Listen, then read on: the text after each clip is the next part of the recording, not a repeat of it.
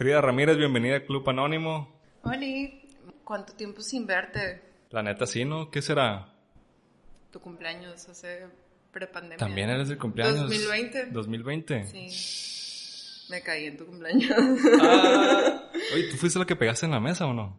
No, me caí afuera. Ah, en la calle. En la calle, haciendo un cuatro. Ah, ya me acordé. Estaba con mis primos afuera. Ah, eran tus Y, primos. sí, y- Dios. y te querías ir y nosotros sé que, Eh, eh, no puedes manejar, no Te da tacones. eh, te da tacones. Pretextos. No, te da tacones. Llegué bien, estoy viva. Tienes razón. Es más, me pidieron raite.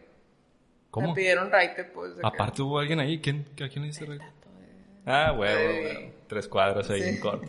Todo bien, todo Tan bien. mal no estaba. No me. Frida Ramírez, vamos a hablar de psicología y específicamente psicología social. Bueno, ¿se puede decir específicamente o nada más es como un área muy general? Psicología social. Sí. No, pues es una rama de la psicología, vaya.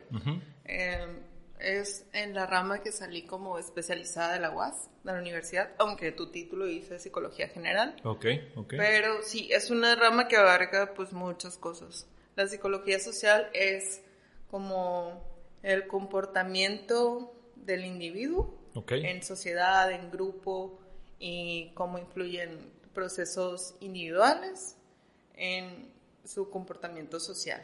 Oye, de alguna manera es como que mm, en lo individual soy de una manera, pero ya que estoy frente a 10.000 personas, bueno, no 10.000, sino a 10 personas, un grupito más grande, es como que ah, me voy a compartir de otra manera, ¿no? Sí, pero incluso en tu familia también importa. Sí, sí. O sea, Estoy cómo influye, cómo te comportas, los roles eh, que juegas o este, los papeles. Es como tú, tú influir también en otros y cómo los otros influyen en ti. Pues es que al final de cuentas todos pertenecemos a ese grupo y quieras o no, si a ti te, no sé, si a ti te limita ciertas actitudes el estar con tu familia o el estar con tus amigos, eres de diferente manera, este, para ellos también es, es que tú reaccionas de esa manera, es como que, ah, bueno, no le puedo decir esto. O, Es ah, que bueno, no no sé si alguna vez has experimentado como di- diferentes versiones de ti, dependiendo del grupo donde estás o la situación. Ah, sí, no, totalmente. Sí, no, sí, Sí, sí. sí, sí. Y, o sea, son distintos factores, este, pero pues todo te influye de alguna manera y de alguna manera te comportas. También es como lo de Jung, lo de máscaras, que tenemos distintas máscaras Ok. conforme vamos, estamos, de, no sé, yo de, en el trabajo, yo en la peda, yo con mi mamá. Es muy diferente. Nu- Nunca había escuchado ese término de, de máscaras de Jung. Este, yo a Jung lo, lo, lo tripié porque se me hizo interesante un título de YouTube que se llamaba La sabiduría de los sueños.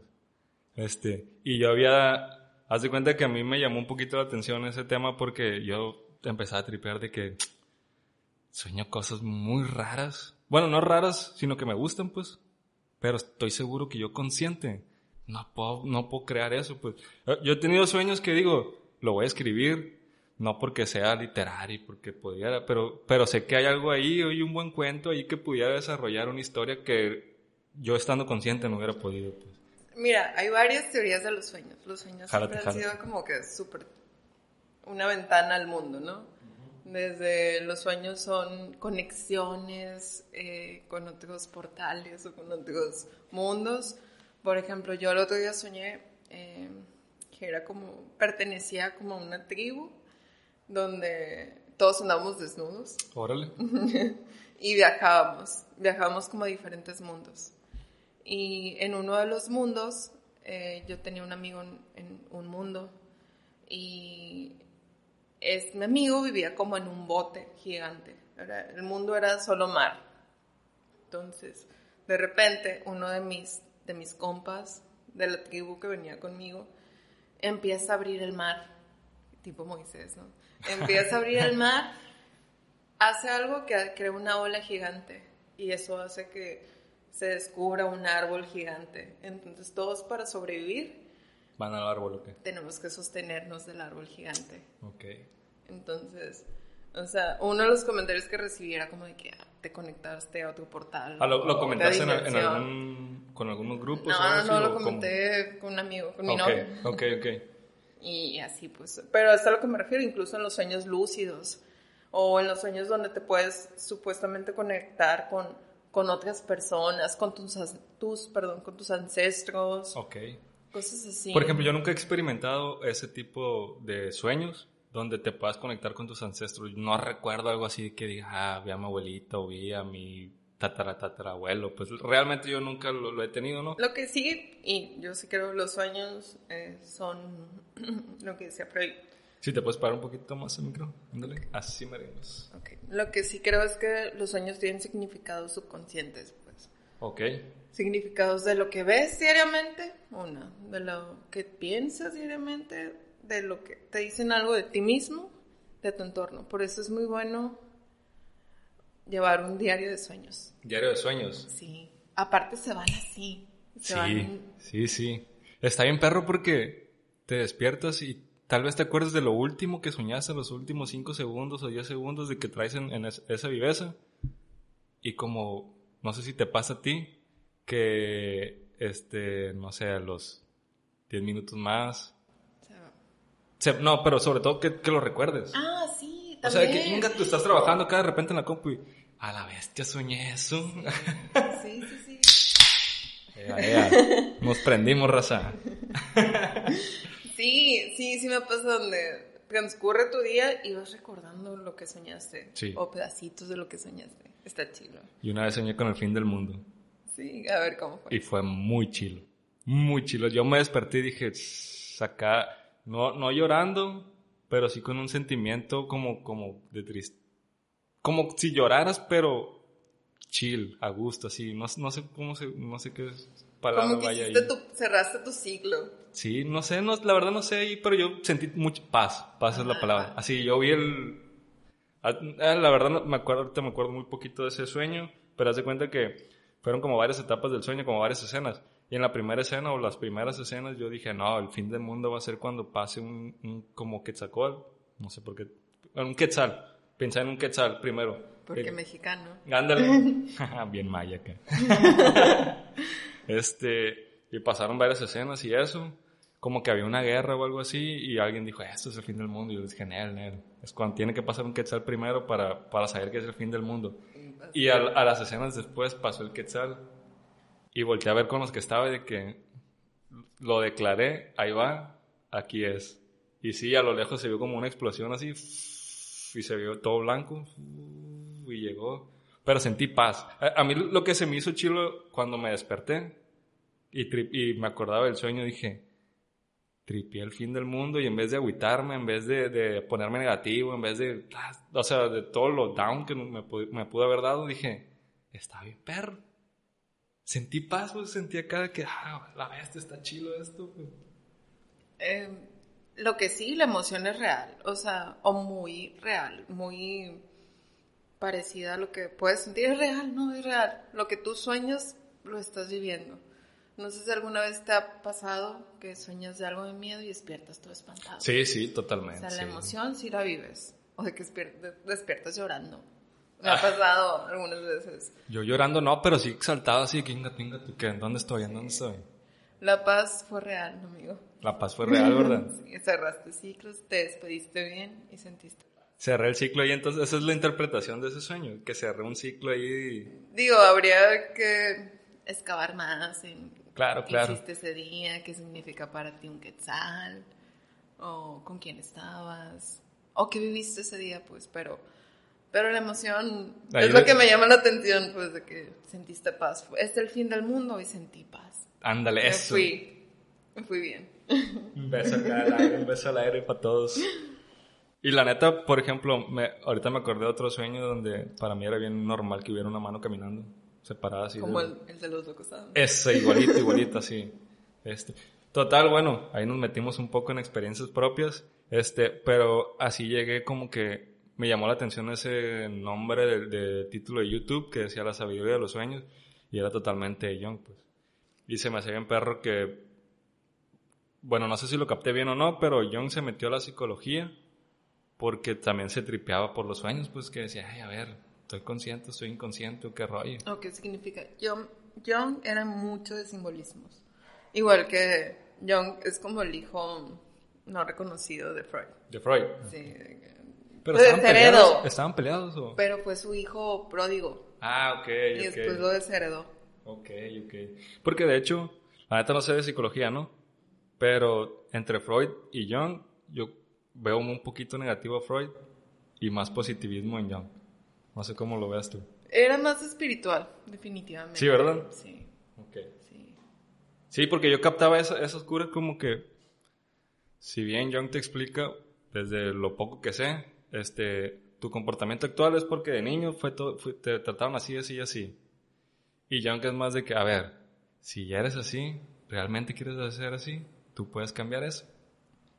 La verdad, no, no conozco tanto de Jung, conozco a grandes rasgos de Jung, Ok. Pero sí lo percibo como una persona un poquito más abierta, ¿no? un poquito más tripeada, porque tenía, por ejemplo, los arquetipos, este, los arquetipos son como, y vamos a lo de psicología social, o sea, ya se salía del modelo de Freud, de lo individual, aunque Freud también escribió El malestar de la cultura, que es- Ok. es, su aportación un poquito más a, lo, a la psicología social o a Ok. la psicología de los grupos o algo así, eh, desde una mirada muy psicoanalista, obviamente. Pero los arquetipos son como eh, simbolismos. Son cuatro. No, son un chingo. ¿Son, son más? Ah, ok, yo me quedé con cuatro. es no que qué. es, perdón, Jung se, se tipeaba con el tarot. Ok, no Era- sabía, no sabía eso. Sí, se tipeaba con el tarot. Y el tarot son cuatro. La verdad desconozco el tarot. O sea, lo he escuchado y eso, pero no sé. No, son un montón. No sé cuántos son. Ah, ok. Pero son un montón de, de cartas eh, que expresan muchos simbolismos que están en nuestra cultura. El héroe, por ejemplo. Ah, sí. El maestro. Este. Suena como la baraja. Ándale. Bueno, no, no es la baraja. Ah, se me fue el nombre. Está más tripeado, sí está chilo. Y los tenemos, neta los tenemos en nuestra psique. Y lo vemos en las películas incluso. Los, En en- los arquetipos. Ah, sí, no, sí, sí, sí. El quetzal es un arquetipo Por ejemplo, de la que cultura dijiste mexicana. el quetzal. ¿Y qué significa? A ver, ya. No, no sé ese qué- sueño, por favor. No sé qué significa, pero sí lo veo como algo de la cultura mexicana. Sí, no, Era un totalmente. arquetipo de la cultura mexicana, pues. Oye, está bien loco es- esa cura, por ejemplo, de los mayas que tripeaban el dios del, del Quetzalcóatl. Una serpiente emplumada. Ya sé. O sea, esa cura, esa, esa imagen, o sea, ¿cómo llegó esa imagen a las personas, a esas personas, pues? El ¿Vieron? peyote. Peyote, llegó ahí. No, no le encuentro otra explicación. O no sé. Pero entonces esa realidad, ah, vaya, nos vamos a meter bien profundos. Eh, una vez vi un documental Ajá. Eh, por eso el peyote es una planta protegida porque ciertas culturas tenían, eh, pues su uso era, era cultural y a través de esa planta sagrada ellos recibían el conocimiento. Ok. Entonces, pues no está tan loco pensar que fue a través de la madre tierra que recibieron ese conocimiento o esa forma de interpretar el mundo. Y que lo aceptaran, pues. O sea, Y que vivieran y que comulgaran con esa, con esa forma de pensar. sí, sí. Pues al final de cuentas son, son todos los cuestionamientos que nos hacemos individualmente, ¿no? Seguramente, por ejemplo, si tú consumes eso y yo consumo eso, tal vez vemos cosas distintas y en algún punto coincidamos, pues. Y volvemos a los arquetipos. Todos los tenemos y todos jugamos con ellos y los interpretamos. El simbolismo está muy chilo, o sea, y cómo, eh, cómo significamos esos simbolismos, esos, cómo le, le aportamos ese significado, está, está interesante. Ahorita que dijiste hace rato que los, los tenemos en la psique, los tenemos en el inconsciente bien arraigados, Jung tiene una frase que fue de las que me gustó hoy en ese documental que dice, los dioses quedaron olvidados en el inconsciente colectivo. Y se me hizo bien perro a mí, porque yo, bueno, a mí se me hace en la introducción del inconsciente colectivo por, por parte de Jung, de que tal vez no sé, tal vez no nos demos el tiempo de explorarnos a nosotros mismos, de meditar o de ser conscientes de nosotros mismos. Y eso es ser conscientes apenas. Tal vez en el inconsciente todos estamos conectados. Mira, ah, tomé un curso con una neuróloga psicoanalista. Eh, y ella decía que incluso los traumas eh, se pasan a través de la genética, de nuestra información genética. Es decir, que si yo tuve una vivencia este, traumática, puede que yo lo pueda heredar en mi línea genealógica. Ok. Entonces, si yo puedo heredar esa clase de información, ¿cómo no puedo heredar lo que yo viví? Pues claro. Lo que yo significo todo el tiempo, pues. Sí, sí, sí, sí. Y era, una, era en neurología. La verdad, yo no sé tanto en neurología, pero pues sí me, sí me, me dio sentido, pues, ¿sabes? Te reboteó algo ahí en la pena. Te dio comezón en la mente, pues ahí Sí. te dijiste. De que sí hago, sí. Ahí puede ser. Sí. Le, le encontré sentido, le encontré lógica a ese pensamiento. Vaya. La sabiduría de la naturaleza. Te- Adaptación. No, déjate, ahí te va la frase, conocimiento del sentido común. Ajá. Que es de lo que estamos hablando. Bueno, que es de lo que vamos a abordar en el, en el podcast, pues. Teoría de, no sé cómo se pronuncia, Moscovici. Moscovici. La verdad, Es no italiano. Italiano, Moscovici. Sí, es o francés. Y me acuerdo. No, sí es italiano, pero no sé cómo se pronuncia realmente. Que hablaba sobre las representaciones sociales. Ujú. Teoría del conocimiento del sentido común. Ok. Este, esta persona, este señor, muy respetado, eh, tenía, es un psicólogo social, me parece. Eh, él tripeaba que las representaciones sociales eh, las, están en el aire en la sociedad, vaya, y él las cachaba. Mi asesor me, me comenta, alguna vez me contó la anécdota de que leía el periódico, Ok. estaba hojeando el periódico, y está lleno de representaciones sociales. Órale. Está lleno de representaciones. Órale. O sea, que es eh, una forma de percibir el mundo o varias formas de percibir el mundo que se conjugan. Vaya. Que, ahí te va. Me gustó mucho cómo lo describiste en la tesis que me, que me pasaste, que es realidad compartida. Esa realidad compartida a un grupo, a una sociedad, a- al, al- al alrededor que hay en ti, pues. Sí, es una realidad compartida, eh, también depende del grupo donde estés. Y algo que hay que marcar es muy diferente el pensamiento de sentido común al pensamiento ya especializado, al, al- al pensamiento un poco más refinado Sí. o al de la lógica, por ejemplo. El, eh, uno de los, eh, y con esto defendió esta teoría Moscovici, eh, con el psicoanálisis en Francia. En Francia. Este, hizo un estudio acerca de cómo percibían las personas el psicoanálisis Ok. O sea, ¿cómo reaccionaban al psicoanálisis o personas? creían que era el psicoanálisis. Ah, ok, ok. Y cada persona daba como su visión del psicoanálisis dependiendo de, de la categoría social donde ella se encontraba. Obviamente los categorizaba, ¿no? Sí. Desde el cura, desde el ama de casa, que no tenían mucho que ver con el especialista, con el psicoanalista. O sea, que se alejaba de la teoría, pero ellos tomaban la información y la bajaban como a su nivel de entendimiento, Ajá. a su sentido común Sí, sí. y la significaban desde ahí. Que es algo que, que mencionas tú, por ejemplo, ahorita haces esa distinción, pues no viene de, de un pensamiento de, la- de consensuado, este... Es las- consensuado, la representación Bueno. social debe de ser consensuada.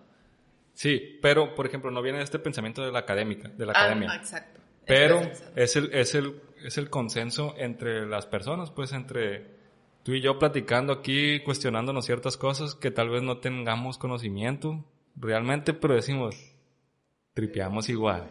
Sí, sí, sí, como lo que estamos compartiendo ahorita, los sueños. Yo no soy especialista de los sueños, Pues, ándale, pero, hey, esta es mi creencia. ándale. Y dice la gente, o rumorea, los rumores forman parte de una representación. Ok. Y ya teóricamente o metodológicamente la representación se conforma de un núcleo central. El núcleo central es como la idea más eh, dura de la representación, Ok. la idea como más sólida, más eh, difícil de cambiar. Y ciertos como rumoritos o ciertos elementos que complementan a la idea, ¿no? Oye, ¿cuál es la diferencia? Este, por ejemplo, cuando yo estaba leyendo al respecto, sentía que era como cuando caemos en un paradigma, que lo hacemos porque todos dicen que está bien, pero no realmente porque yo estoy consciente de que esté bien. No sé si me explico ahí en, en ese punto. O sea, no sé, dar propina. Este, Es que esa es otra parte del pensamiento social o de la psicología social. Como hay una presión a la inferencia, creo que sí se llama, es parte de la representación. ajá. Es como una presión a hacer lo que los demás hacen o lo que los Ándale. demás piensan. Sí, que, que igual Sí, tú nomás traes 100 de- pesos y tú pediste de que ah, con esta torta y con este refresco, pues son 100 pesos, pues. Y de repente, hey, propina y, inga, tú, pues no tengo propina y cómo le hago, cómo le hago, Y pues. sacas lo del camión. Ándale. y te vas caminando a tu casa, Sí, pues. exacto. Sí, si hay una presión. En las representaciones sociales hay una presión a, a, a lo que te dice el grupo, porque obviamente va a ser eh, el grupo donde tú te identificas Sí, y el grupo que no es tu grupo. Claro, ¿sabes? claro. Y en psicología social también hay estudios que abordan eso, el grupo donde tú eres y el grupo que no eres, por ejemplo. Cómo cambia este, tu conducta. Tú te consideras una persona buena, pero eh, experimentos han probado que puedes llegar a hacer cosas malas si alguien más te presiona. te presiona o te dice. Y ahí vamos, por ejemplo, el experimento de Milgram. Milgram, Milgram, sí, a huevo, huevo, yo para allá. vámonos, vámonos. El experimento de Milgram es, eh, es sobre el comportamiento, ¿no? Eh, este, este psicólogo decía, hubo- tuvo un experimento acerca de... Ponía a estudiantes, creo que de psicología, a descargas de voltios. Sí. Entonces, daban una respuesta, por cada respuesta incorrecta, tú le das una descarga, ¿no? Y estas descargas venían desde, no sé, 50, 40, hasta 150, o sea, donde podías matar Sí, sí. a la otra persona. Entonces, este, había personas que por obedecer a alguien más llegaban a hasta 150 Sí. y eran seres humanos normales. Te, te faltó un poquito explicar ahí de que, por ejemplo, eran dos personas a las que les decían que, le- que iban a hacer el experimento, a uno lo encerraban, que era el que estaba respondiendo, y el otro era el que estaba haciendo las preguntas y cada que este, contestaba mal, le, les- le hacían una, ¿cómo le llaman? Una, Una descarga. una descarga, ándale. Sí, sí, Y cada que respondían mal, iban aumentando ahí la- las descargas. Así es. Entonces, como estaba pactado de que era un experimento, a la persona que estaba haciendo las preguntas, obviamente escuchaba de que el- sufriendo el otro vato, Ah, en algún punto, escuchaba que "Ah", pegaba un grito, y la persona que los contrató para hacer ese experimento les decía, continúa, Exacto. Sí, prosigue, sí. sigue. Y entonces, realmente el, el- al que estaban evaluando Era la persona que descargaba, que que, estaba haciendo las descargas. Así es. Sí. Y lo hacían. Y lo hacían, ¿no? Y luego está también lo de que se replicó bajo este, este experimento, lo de como o- con obediencia. Ay, no me acuerdo. Él tiene un libro que se llama Obedece a tu, a tu autoridad. Autori- a la autoridad, ¿no? Ajá. Este, es, por cierto, este Milgram se basó en todo lo que pasó, según yo, en la Segunda Guerra Mundial. Ah. Ah, pues sí. Sí, man. Hay un capítulo ahí en ese libro que traemos ahorita. Ajá, Sí. Este, donde este experimento se replicó en la cárcel de Stanford. Pero ahí, y, y viene más a lo que viene en ese en ese libro, este, tomaban un rol. Sí. Se hizo con estudiantes universitarios, es la cárcel de Stanford. Unos eran eh, prisioneros y otros eran los carcelarios. Y eran estudiantes normales de psicología siguiendo órdenes, pero resultó que incluso llegaron a, viol- a sufrir violencia, este, violencia psicológica y violencia física. Oye, Se metieron tan en su papel. Los, los autoritarios, pues. Sí, los, los que tenían poder. Los carcelarios, Carcelarios. el poder. Ándale. La cuestión de poder está, está intensa. Está bien cabrón ese tema, ¿no? O sea, el poder te cambia, pues, como dice El poder te cambia. la sociedad, pues. Sí, el poder te Ah, ah, cambia. Ahí se, ahí se, ¿cómo se dice? Se visualizó de que, hey, valemos madre como seres humanos porque nos, cam- nos cambia. O si hay arquetipos que, Mira, por ejemplo, hablando del libro, Víctor Frank decía que el hombre en busca de sentido, el hombre en busca de muy buen sentido libro, muy buen libro. este, este güey, uno de los capítulos final, finales, spoiler, super spoiler, este decía que como había eh, prisioneros malos, había también, eh, ¿cómo se llaman los nazis? Pues no, sé. no eran sus carcelarios. Eh, nazis buenos. No, más que buenos obligados, pues. Oficiales buenos. Obligados a, pero se tocaban el corazón, Sí, ¿sabes? sí, sí, sí. Y esta persona habla este, de que no importa que seas, esto sale en ti. Sí. Entonces, pues sale en ti clase de poder o sale en ti esta cuestión de ser mejor. El grillito, persona. el grillito de Pinocho, pues ahí te, te está diciendo que "Ey, te estás pasando de lanza. Pues nomás por seguir órdenes te estás pasando de lanza, pues. Y tiras paro. Ajá, sí. A veces tiras paro. Sí, tiras paro. De hecho, hab- me encantó un una forma de liberación, de libertad. Que él dice donde que nosotros podemos hacer una libertad interior. No importa en tus circunstancias. Puedes estar en un campo de concentración, puedes vivir como un muerto viviente, siendo una víctima de tus circunstancias, pero en realidad es tu elección Tu actitud. eh, tus decisiones, las pequeñas decisiones, Ok. esa pequeña libertad de hacer un cambio y es la libertad interior. Ok.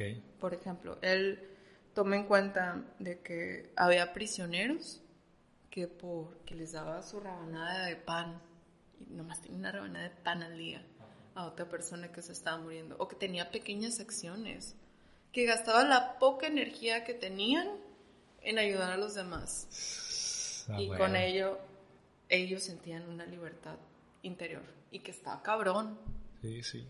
y que no es el comportamiento social, pues no es ahí. Ahí ya al sale el individuo, pues. Exacto, ahí sale el individuo. Realmente lo que eres, lo que eres, tal cual. Oye, Y incluso entre los prisioneros, dice esto de los prisioneros porque había entre los mismos prisioneros eh, personas que jugaban un papel como de cómplices, vaya, ok, de cómplices de los oficiales nazis. ok. que eran los que alineaban a los demás. Eran las personas rudas, las que hacían el trabajo sucio, Sí. algunas veces, las que golpeaban a los demás cuando se, se rebelaba alguien, ellos los Llegaba alineaban alguien a poner orden. ajá. y eran prisioneros. Eran los Órale. mismos prisioneros. No me acordaba, no me acuerdo de eso yo. ¿Eso lo mencionan ahí en el libro? Sí, se llama, se les dice capo, Órale. con doble O. No sé cómo se pronuncia en alemán. Ah. Cap- ¿Capo? ¿Quién Era- sabe? eh, así los nombra el capo. El caso es que estas personas, incluso dice, a lo mejor estos güeyes que los veías, que eran los primeros que te, que te recibían en el campo de concentración, eh, los veías gorditos, como animados, Ajá. y decías de que, pues a lo mejor este campo de concentración no está tan mal. Pero eran Pero es- estos eran los hijos de puta que te alineaban.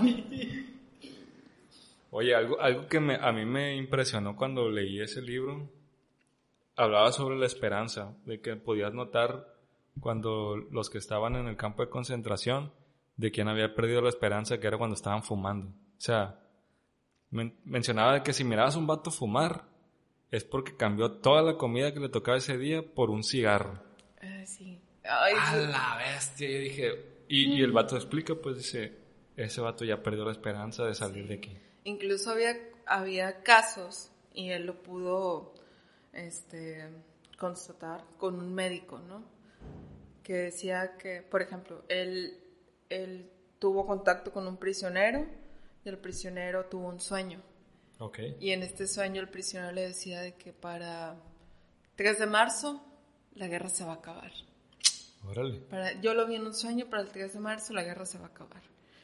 Llegó 3 de marzo y creo que para el 9 de marzo el prisionero murió. No aguantó, pues ya le Había- mintieron, por así decirlo. Sintió él. Sí, es que tomó como lo que le quedaba de esperanza, le Mm, puso sí, sí. fecha y al ver que no, que no, que no, que no, llegó la fecha y se la llevó una fiebre. Se limitó, pues se limitó.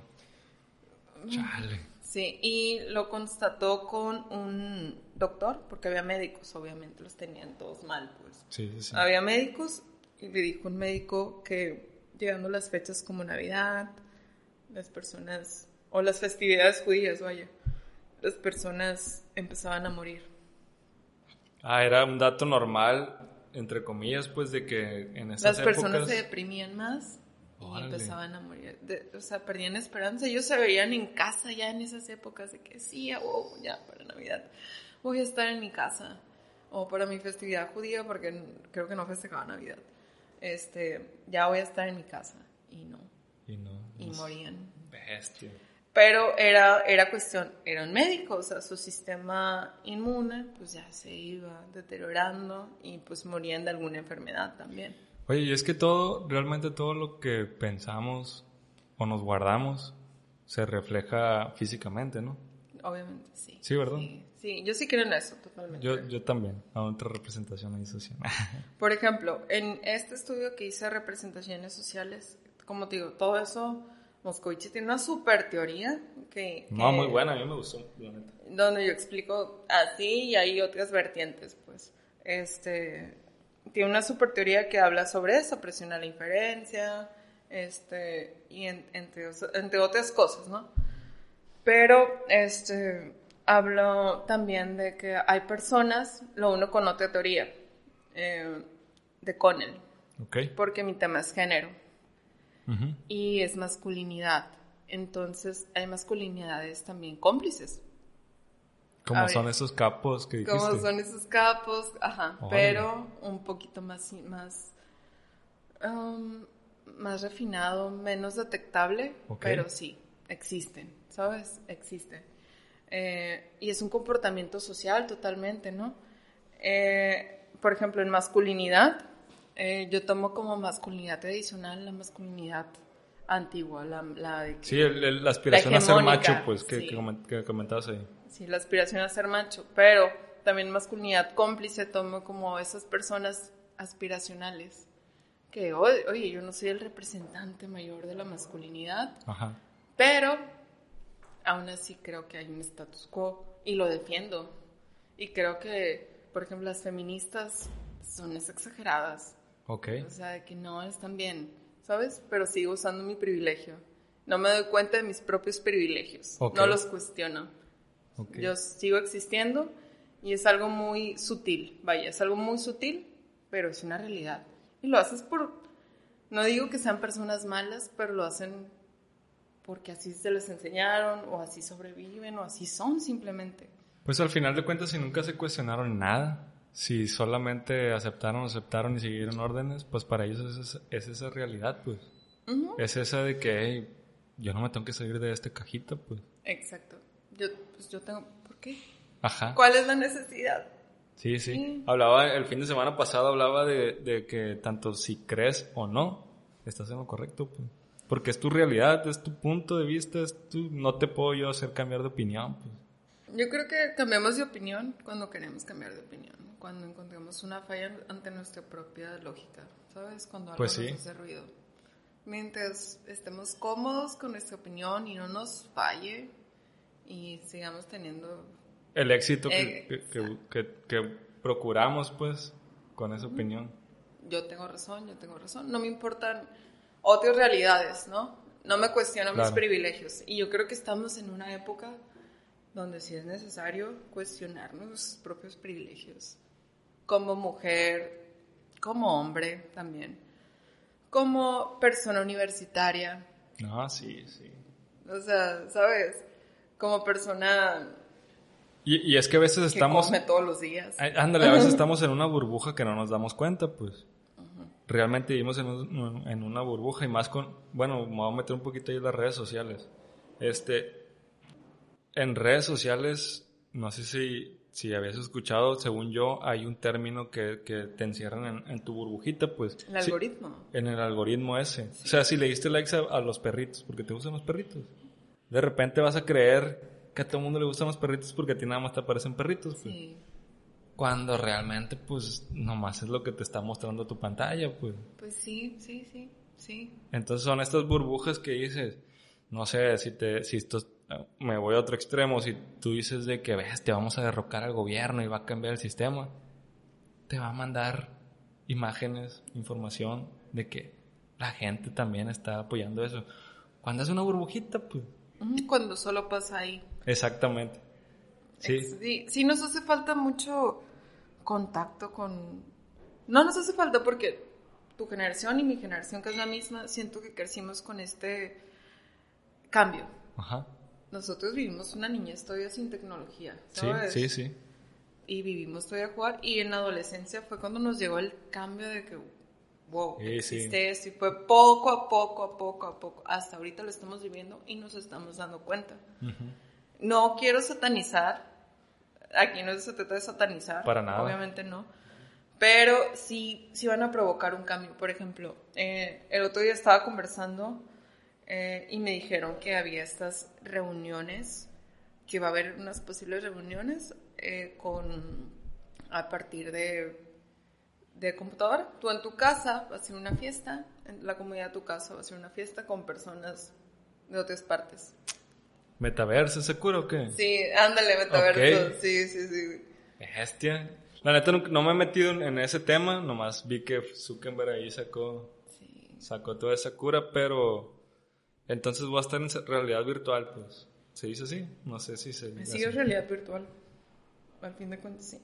La ventaja de esto es que te vas a poder conectar con personas de otros... O sea, cada vez vas a estar con, más conectado con una persona en Argentina. Ajá. O sea, lo único que te va a impedir conectarte va a ser el lenguaje. Oye, y el lenguaje se puede aprender. Totalmente. Pero ahí te va. Entonces, si antes nos encerrábamos en el estado o en la ciudad, en la cultura que existe en tu ciudad, en la cultura que existe en tu estado, en la cultura que, que existe en tu país, ahora te vas a encerrar en la cultura que existe en la idea que crees, pues. O sea, si un vato de España, Alemania, de Argentina, de Canadá, creen en una idea, se van a encerrar en esa idea. O te puedes abrir. Puede funcionar de las dos vías, ¿eh? Bueno, cuando yo digo... Cerrar, por ejemplo, es que no es la misma realidad que nosotros vimos aquí en Culiacán a la realidad que se ve en Suiza. Wow, obviamente, sí. wow.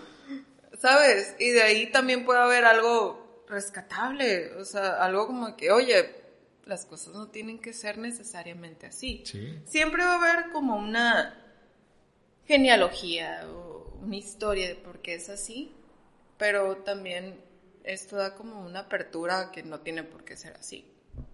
O sea, a nuevas ideas, a una revolución del pensamiento, que nosotros lo estamos viendo como de que, ah, nos vamos a enterrar y así. No necesariamente, no tenemos que ser catastróficos en eso, pues, sino a lo mejor es una apertura algo chilo. Es algo que pelean todas las generaciones, ¿no? O sea, cuando llegó la revolución industrial, todos de que no, las máquinas y valió madre y que... Cuando llegó la globalización, Exacto. no, el país más grande se va a comer al país más pobre, y sí es cierto. y lo estamos comprobando, ¿no? Pero... y sí es cierto, pero todo cambia. Oye, y entonces esta realidad virtual, a la cual nos vamos a encerrar con unos goggles y con unos audífonos. No, y nos, vamos a nos vamos, no. Tú y yo no creo. Ah, yo sí me voy a meter ahí un... No, pero ahí te va. No es lo mismo que los sueños. Bueno. No, o sea, no, es lo mismo de que ves, te soñé a alguien y a los cinco años lo vi. A la bestia ya te había visto. No, no, no va a haber esa conexión. Como, imagínate, descubrimos el hilo negro. el metaverso en realidad era el es el inconsciente colectivo. Exacto. Qué chilo. Oye, Frida, creo que nos desviamos un poquito del tema que queríamos abordar en este episodio. Digo, está chilo hacer el jam completo de todas las ideas, ir aportando y eso. Pero, retomando el tema de representaciones sociales. ¿Cuándo aparece una representación social? Mira, la representación social aparece cuando hay un tema de boca en boca o cuando sucede un acontecimiento nuevo. Y podemos poner como ejemplo el metaverso, de lo que estábamos hablando. Eh, una cosa es cuál va a ser la funcionalidad como herramienta del metaverso, de qué va a servir la idea de Mark Zuckerberg, ¿no? Y otra cosa... Ah, como lo pensó él, pues, o sea... Exacto. Una cosa es lo que pensó él. Lo que ideó él, el propósito, la misión, la, la visión del metaverso, ¿sabes? Y otra cosa va a ser lo que nosotros entendamos del metaverso en el sentido común, desde nuestra realidad. Por ejemplo, a ti y a mí, este, que crecimos en, en esta generación eh, en transitorio de tecnología. Sí. Que, como dijiste, que en, en crecimos, bueno, en nuestra infancia no había tecnología, pero en una adolescencia un poquito más tardía ya empezó. Ajá, y la estamos viendo evolucionar. Ajá. A, no sé, mi hermano que, o generación Z, que ya en su niñez la, la tomaron y la usaron y, interactuaron más de cerca con ella. Sí, ya se entretenían con una aplicación, pues, de una tablet. Va a ser diferente la representación que tengan de ese metaverso. Okay. Nosotros lo vamos a anclar a partir de nuestras vivencias, o sea, que pueden ser como de que, no, pues nos vamos a encerrar. Catastrófico. Sí, incluso catastrófico, no va a ser una representación tan buena. Y para ellos incluso puede ser una herramienta buena, puede y va a evolucionar, obviamente, todo objeto evoluciona. Tal vez un vato que trae ahí afinidades de arquitectura dice, no manches, yo en ese metaverso voy a poder crear una casa, voy a poder caminar antes de construirla, pues si le voy a poder pasar esos lentes al vato, a mi cliente, este, y va a poder caminar, no, así está bien, oye, muévele esto, muévele aquello, tal vez. Por ejemplo, ¿tú ya fuiste al centro de ciencias? No he ido, no he ido. ¿Materia? A materia. No he ido. Eh, ya fui. Y la neta lo que veo es algo muy tecnológico. Está muy... Me dijeron que es más como un museo de... Tecnología. Es un museo de tecnología. Sí tiene elementos eh, incluso sociales, históricos, eh, pero es todo a la tecnología. Está enfocado a esa área. Cómo ha evolucionado la tecnología, como, por ejemplo, desde mi lado, desde la psicología social o las ciencias sociales, lo que pude observar es que incluso hay videojuegos que te muestran eh, cómo es esta cuestión de sociedad, discriminación o que te quieren hacer una concientización de eso, ¿no? Ok. Y también está la otra parte de que linda, instagramable, bla, bla, bla. Pero tienen esta parte de realidad virtual. Ok. Y te la dejan ver. Y marea. La realidad ¿Ah, virtual marea. A mí me mareó. Ok. A mí me, me dolió la cabeza. Entonces, esto, si es cierto, lo vas a poder aplicar en ese sentido de que te vas a sentir ahí, ¿no?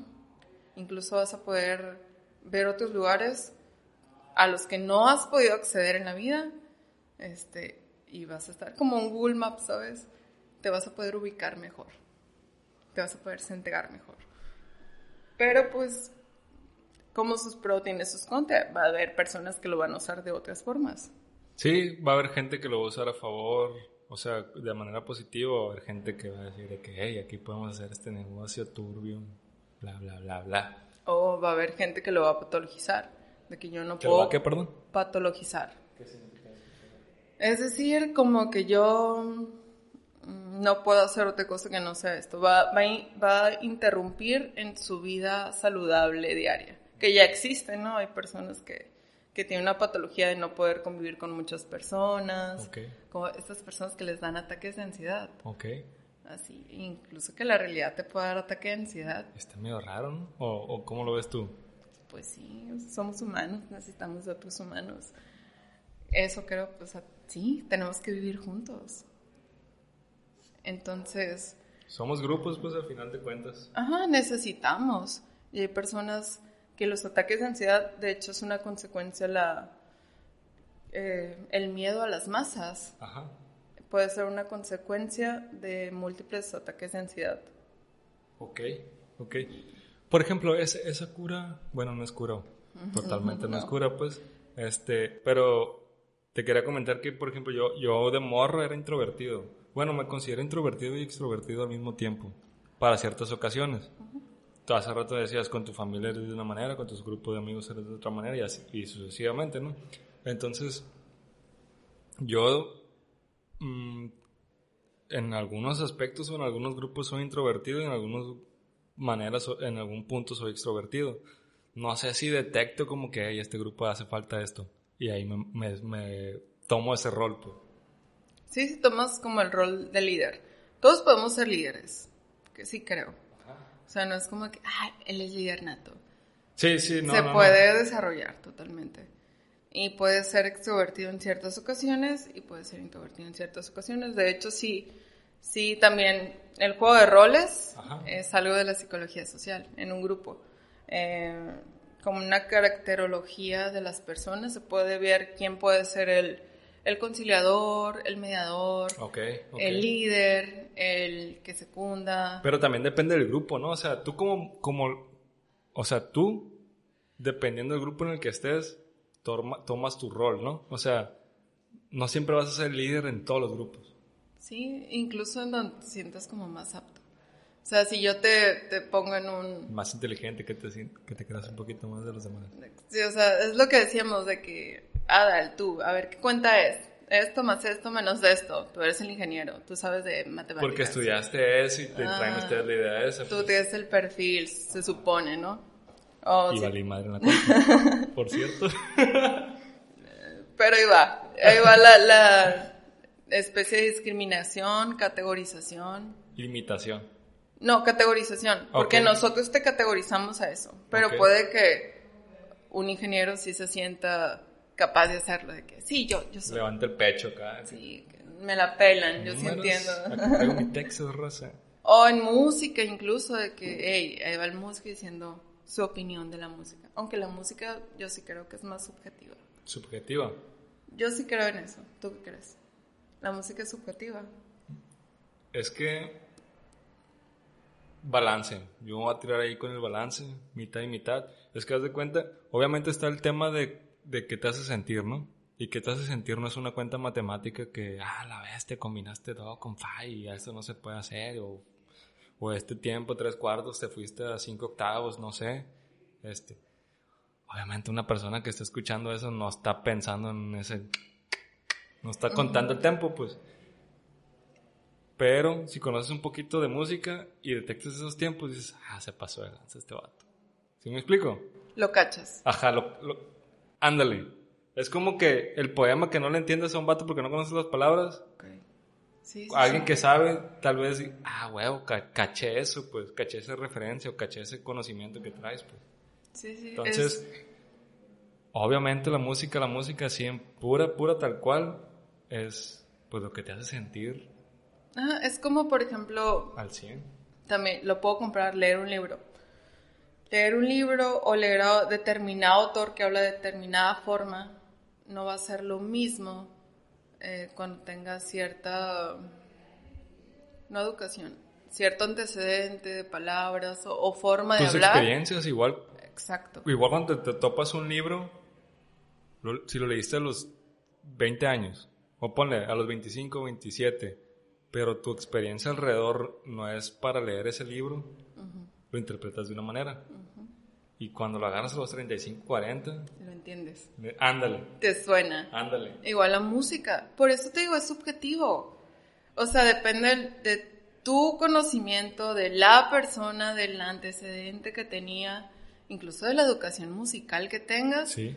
Pero no es un ente objetivo, no les va a gustar a todos, vaya. Oye, yo poniéndome técnico en la música y hace rato tarareando algo que ni conocía. ¡Exacto!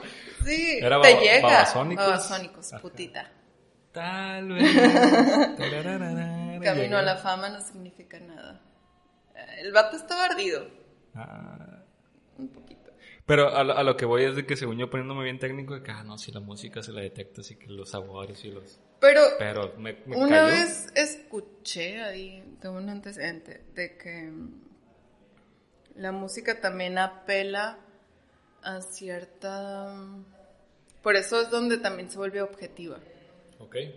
Es, eh, apela a cierto ritmo que te va a sonar o que te va a acomodar o que se te va a hacer armónicamente bien o que te va a agradar simplemente como el reggaetón. Utiliza o como la música de los niños.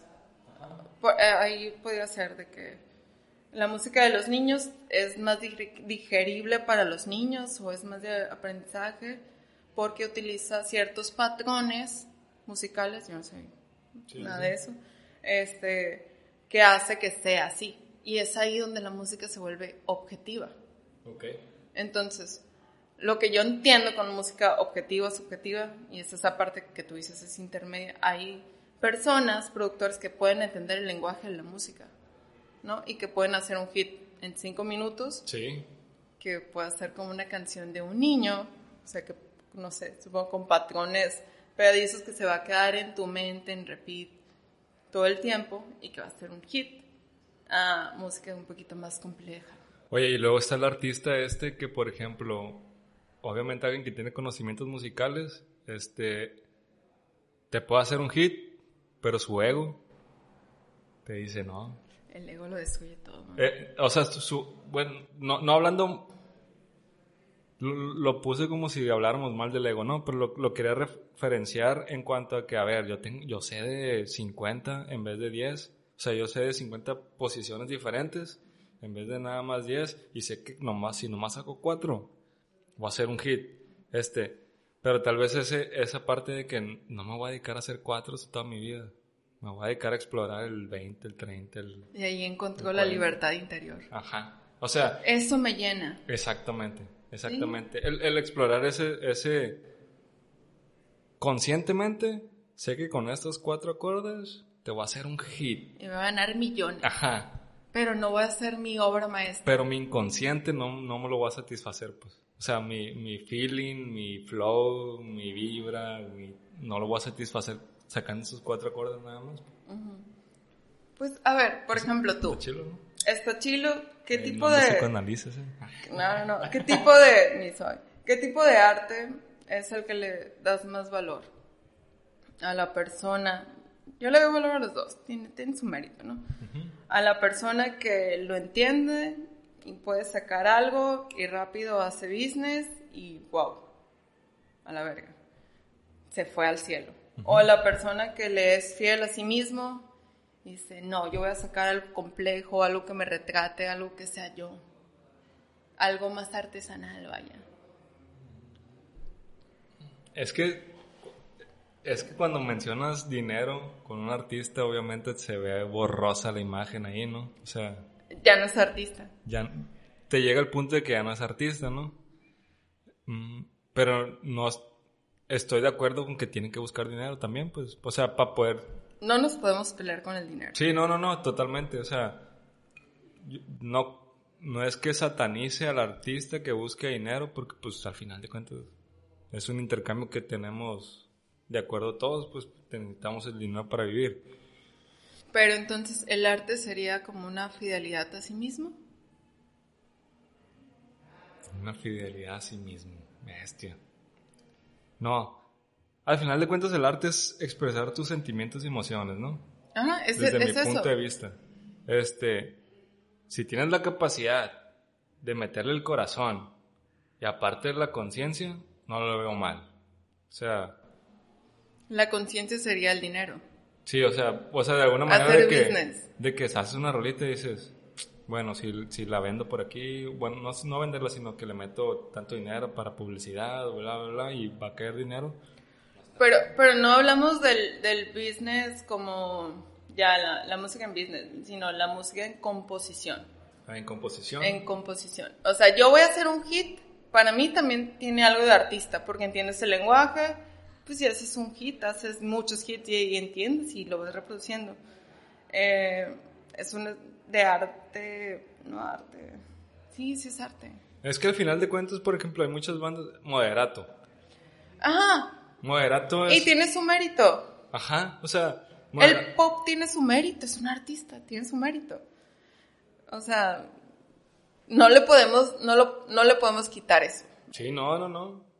No, al final, por ejemplo, lo que te quería decir moderato es este vato tiene esa banda nomás para hacer feria, para poder hacer sus proyectos a gusto, pues. O sea, para poder pagar su, su estudio para otra banda de que, ah, aquí voy a sacar lo que realmente me gusta Y tocar. hacer su pues. hobby. Ajá, exactamente. Yo no lo veo mal, la neta.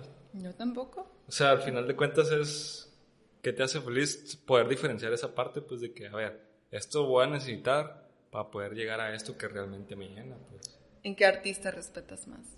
¿Qué artista respeto más? Sí.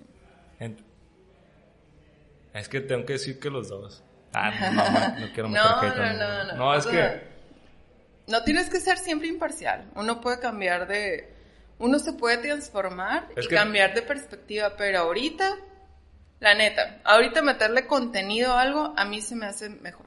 Es que tal El vez... alma sí conquista. Sí, pero tal vez mi respuesta, este, no va en admirar al artista, sino a la obra. Ok.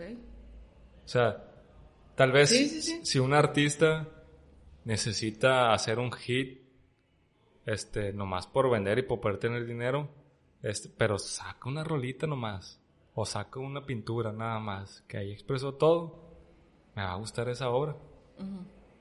Y me va a valer madre que, ah, se vendió y que bla, bla. Sí, pero toma en cuenta, o sea, tú lo, tú le pusiste un valor adquirido, que es, solo sacó una. Pero la cuestión real es que él tenía, se sabe 10 cosas y de las cuales 10 cosas utilizó 4. Ujú. O sea, no utilizó todo su potencial, pero nomás sacó uno. Bueno, es que ya te entendí, pero ahí si me hace sentir bien, o sea, si me hace sentir de que, ah, Es subjetivo. conecté, pues. Entonces recae Ganaste, en el... no, no gané. Para mí hay, hay mérito en los dos. Totalmente hay mérito en los dos. Pero sí hay un valor agregado en... Yo di todo por esto. Total, sí. El sacrificado. El arquetipo sacrificado, mesías, todo. está Habla- chido, hablaba está con chido. Manuel en el podcast anterior de Buko- Bukowski.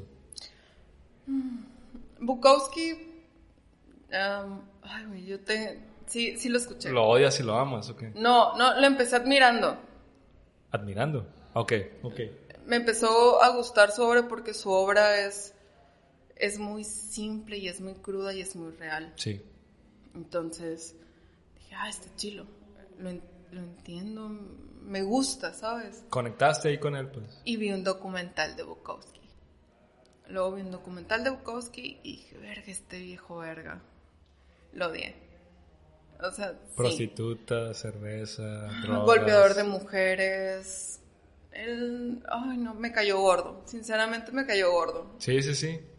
Y, pues, ay, no, sí, para mí es subjetivo. El arte es subjetivo y su arte fue subjetivo para mí. Y yo, esta persona, pues no me gustó tanto su persona y su arte al principio me gustó. Se me hizo honesto, sincero, incluso su ideología de que. su historia de vida Ajá. porque este güey dijo, voy a tomar empleos culeros para sobrevivir, pero voy a- hacer lo que me salga del alma, y lo que le salía del alma era escribir y empedarse Y empedarse. todo el tiempo. Colicazo. Escribir y empedarse y mandar, escribir y empedarse y mandar. Y se me hizo muy honesto. Cuando yo lo leí, dije, estos son versos pues, honestos, son muy digeribles, Sí. porque no es un güey que se viaja. Es No es un un güey- intelectual acá. Exacto. Es un güey que le habla a la raza. Ándale. Entonces me gustó. Me gustó y después vi su vida y preferí no ver su vida. Yo no he visto Hubiera su vida. preferido no ver su vida. Yo no he visto, pero es que es el tema cuando idolatras a alguien, ¿no? No se te cayó de un pedestal. ¿No sentiste eso cuando viste ese documental? Sí. Sí, y entiendo que no hay que idolatrar a la persona, pero también cuando tienes contexto de la persona, ya no la ves igual. Sí, no, te entiendo. Ya no la lees igual.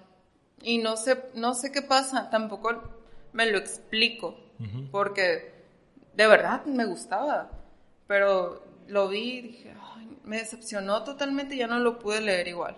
Que igual y no sé, son ideas, ideas mías. No, te entiendo, te entiendo. Es como cuando, bueno, no es que idolatres, sino que congenias con alguien y de repente saca una acción que dices, no manches, eso no, no se arma. O sea, y tal vez te cuestionas a ti mismo, ¿no? De que bestias. Y yo, a mí me gustó esa idea. ¿Tendré parte de eso que hizo ese vato o qué? Mm. Tal vez tiene que ver algo así, ¿no? Que ese Sí. rechazo, pues, ese... Sí, sí, sí, porque crees que apoyar esa idea apoyas a la persona y no es verdad, la neta. Siento que esa es una carga que nosotros nos ponemos. Sí, sí. Por ejemplo, yo, a mí me gustaba Nietzsche, me lo pusieron en la, en la universidad. Y dije, ah, sus ideas, Ah, bueno. ay, qué hermoso, bla, bla. Ya después conocí su biografía Sí, rosas. y dije, güey, no mames. Eh, me sigue gustando alguna de sus ideas. Sí, me siguen gustando. Él sigue siendo un idealista amargado, pero idealista. Oye, yo, yo veo a Nietzsche un poquito ahí con Bukowski en la misma línea. Exacto. ¿Sí, verdad? Sí. Pero, como tú dices, le hablan, le hablan a las masas o el lenguaje lo ponen algo muy simple, muy sencillo, este, pero crudo. Crudo, sí. Así de que, hey, aquí está esto. pues. Sí, sí, sí. Son, evidencian. O sea, eran unos borrachazos como que, que querían escribir. nomás. Misóginos los dos. Misóginos. Sí. Ya no sabía eso de Nietzsche y me lo vas a bajar tres niveles del pedestal. No, no se trata de cancelar. No, no, no, para nada. No, al final de cuentas, Por ejemplo, a ver, ¿qué opinas de la cultura de cancelación? de cancelación. Sí. Es un tema interesante. What? Yo estoy en contra de la imposición de ideas. Y la cancelación es un poco la imposición de una idea de que, hey, no, tiene que ser así, así, así. Em, imposición de ideas han- lo han intentado todo el mundo y han hecho las peores cosas por la humanidad. Tanto tú, tanto que yo te quiero imponer una idea positiva, si tú no la crees, o sea, si no congenia con tu, con, con tu vida, Con, tu ideología. con tu ideología, te estoy haciendo un daño, pues. Yo creo que sí es una... Como, que se utilizaba en la era medieval? Una, Calabozo, no. una- como una inquisición. Inquisición, ajá. Sí. Moderna. Sí. Y muy- No lo había pensado así, pero sí. Sí, muchos lo piensan así. eh, no es una idea nueva. Es una inquisición moderna donde yo no estoy tan de acuerdo porque, uy, nadie somos perfectos. Para nada, para Nadie nada. somos perfectos. Incluso es, es más cabrón con las personas vivas. O sea, por ejemplo, yo con, con Bukowski o Nietzsche ya están muertos. Sí. ¿Sabes? Y aún así impactó. Con las personas vivas, neta, es algo vengativo. Es de que, güey, le podemos destruir la vida. La vida, eso, y no nos tocamos el corazón. Como son personas tan alejadas de uno mismo y están allá en la fama, Están en el internet. le damos con todo, con todo y pues no, o sea, que, o sea, primero vete a ti mismo, ve lo que haces. De hecho, Pues, la ya. raza que se ve a sí misma, que está consciente de sí misma o que se da el tiempo de explorarse, de conocerse, no pierde el tiempo en tirarle el hate a alguien más. O sea, toda esa raza que, que está ahí en internet, en Twitter, etcétera, etcétera, de que... "Ey, este, yo tengo Twitter.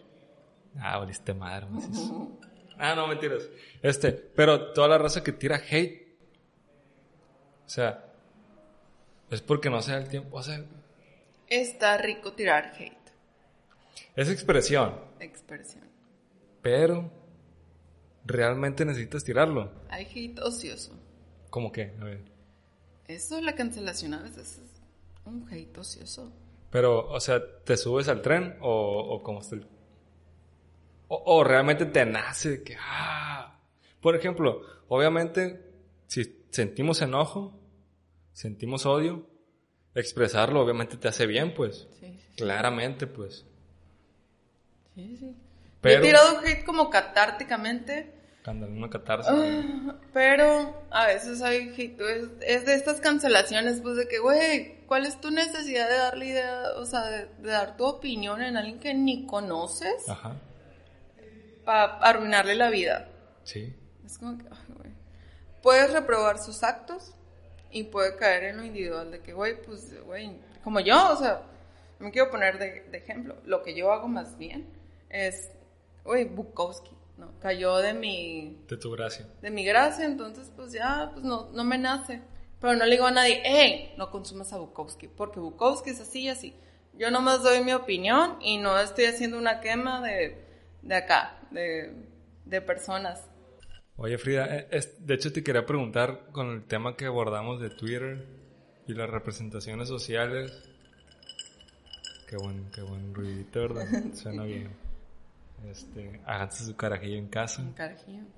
La siguiente sesión del podcast la tienen que escuchar con un carajillo bien batidito, Bien helado. bien helado también. Con ese tema de representaciones sociales, el género es una construcción social. Sí. Eh, sí lo creo como una construcción social desde el punto, desde, desde su origen. Ok. En, en el ámbito de estudio. Ok. En el ámbito de la ciencia.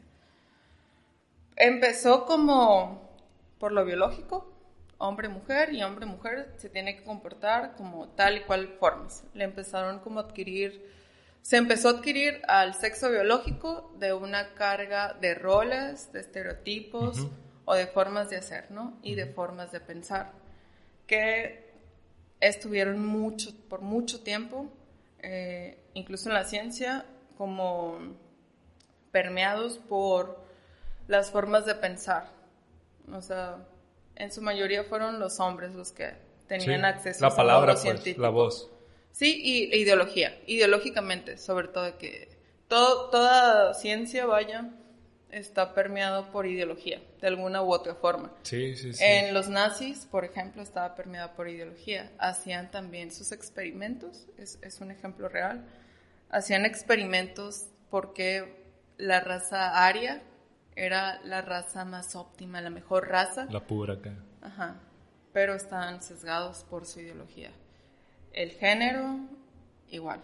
Estaba sesgado por su ideología, ¿no? La palabra sesgado es, es la clave, ¿no? Porque siento que, por ejemplo, si yo te digo algo y te lo declaro, es porque estoy sesgado de todo lo que viví hasta este momento en que te lo declaré.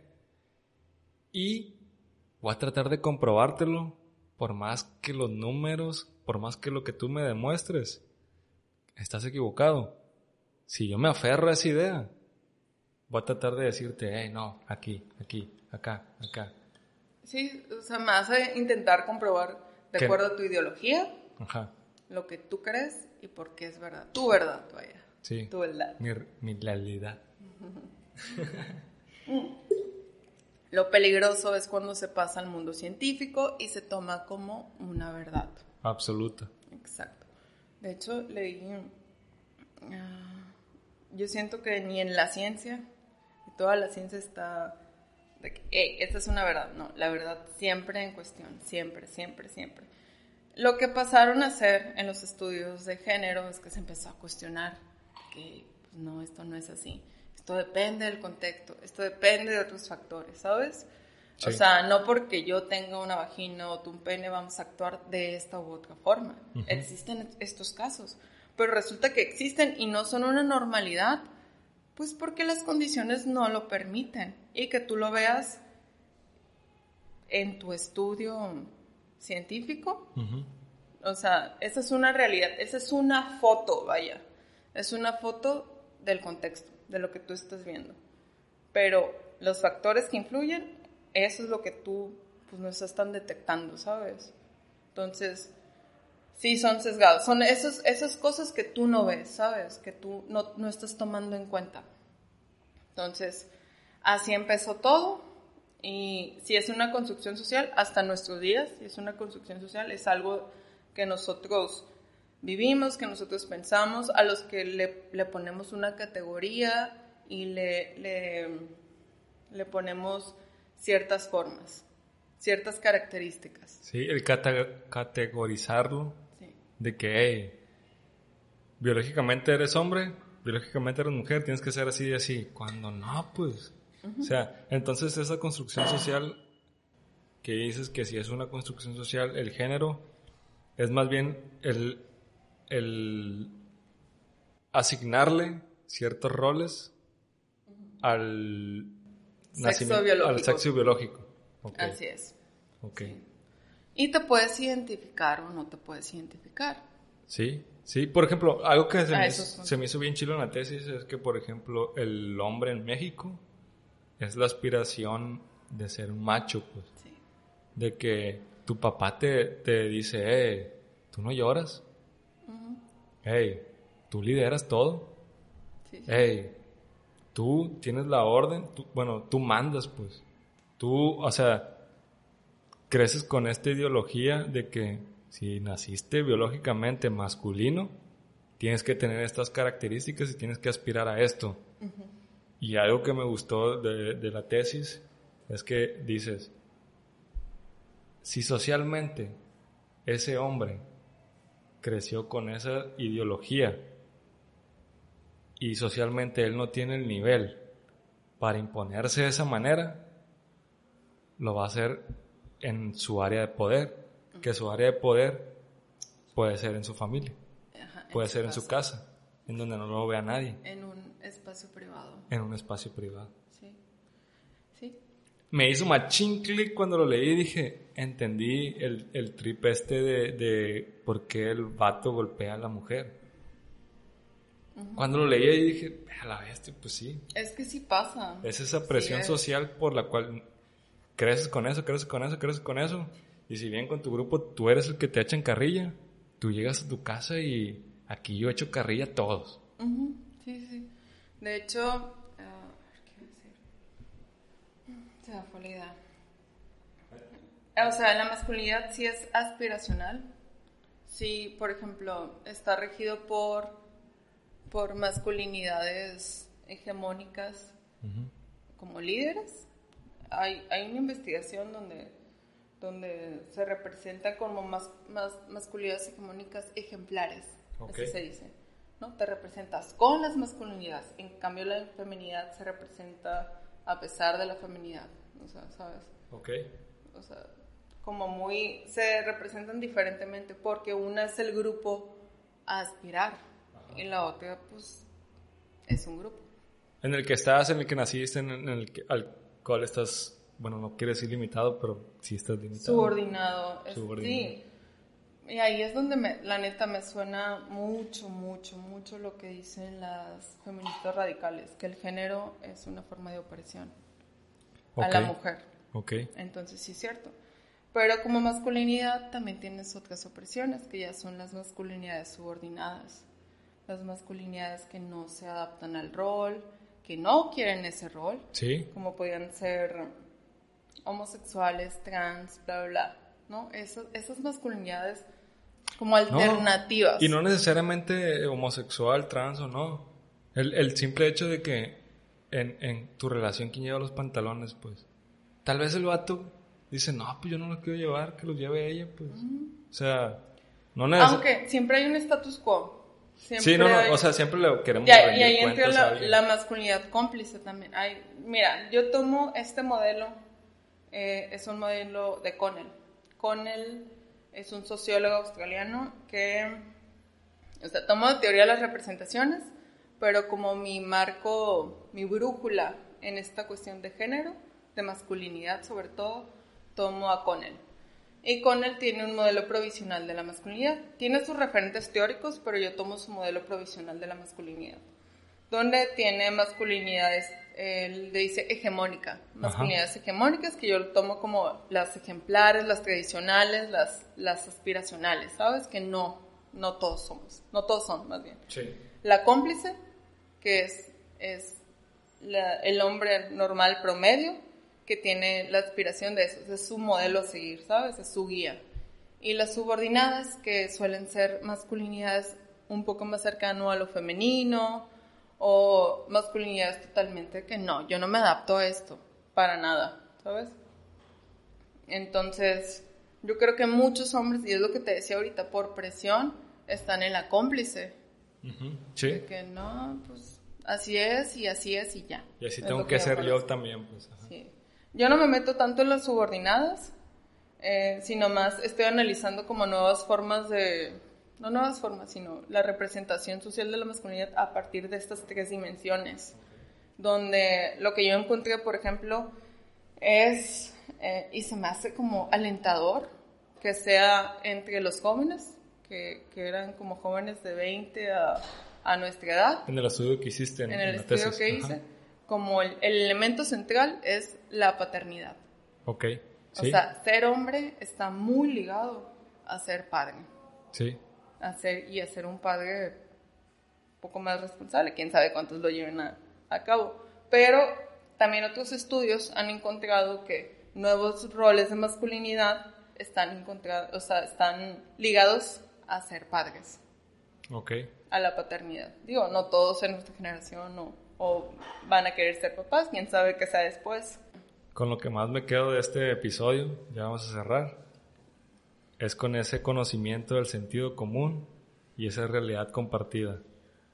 que desde mi punto de vista nace de un jam de ideas, de un jam de cuestionamientos, de que estamos un grupito de personas, de que, hey, ¿qué opinan de esto? ¿Qué opinan de aquello? Bla, estamos tirando cosas, tal vez dudas, tal vez ninguna respuesta, pero todos nos quedamos viendo la cerveza así de que, a huevo, ese silencio, ese silencio agradable entre un grupo de personas de que todos coincidimos con una idea o con una cuestión, con un cuestionamiento y a partir de ahí creamos nuestro propio... Exacto. Esa, esa es la forma de, de, de mm, vehículo de la representación, la comunicación.